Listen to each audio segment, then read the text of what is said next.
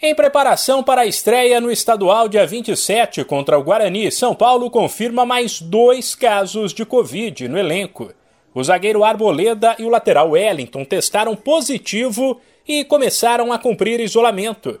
Ambos estão assintomáticos. Ao todo, 13 jogadores do São Paulo estão com a doença ou tiveram Covid desde a volta das férias. Os outros são Miranda, Gabriel, Thiago Volpe, Caleri, Pablo Thiago Couto, Reinaldo Nestor, Rafael Silva, Patrick e Danilo Gomes. Situação que dificulta o trabalho do técnico Rogério Ceni, que sabe que o tempo é curto, para corrigir os problemas do ano passado e fazer com que os reforços se encaixem na equipe. Além dos atletas em isolamento, quem não tem treinado com o elenco é o meio-atacante Vitor Bueno.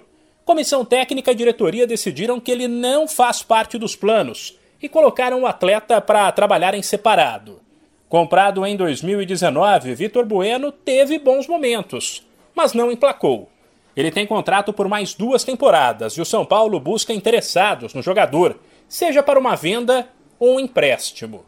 Outro time que se prepara para o estadual é o Santos, que também terá desfalques nos próximos treinos por causa da Covid. Vinícius Balieiro, Kevin Maltos, Kleber Reis e Robson Reis testaram positivo. Todos já iniciaram o período de isolamento, sem esquecer que Kleber e Robson estavam sob os cuidados do departamento médico. Os demais jogadores do Peixe que tiveram Covid desde o começo da pré-temporada já voltaram a treinar. Casos de Marinho, Léo Batistão, Sanches, Zanocelo, Sandri, Ângelo e Luiz Felipe.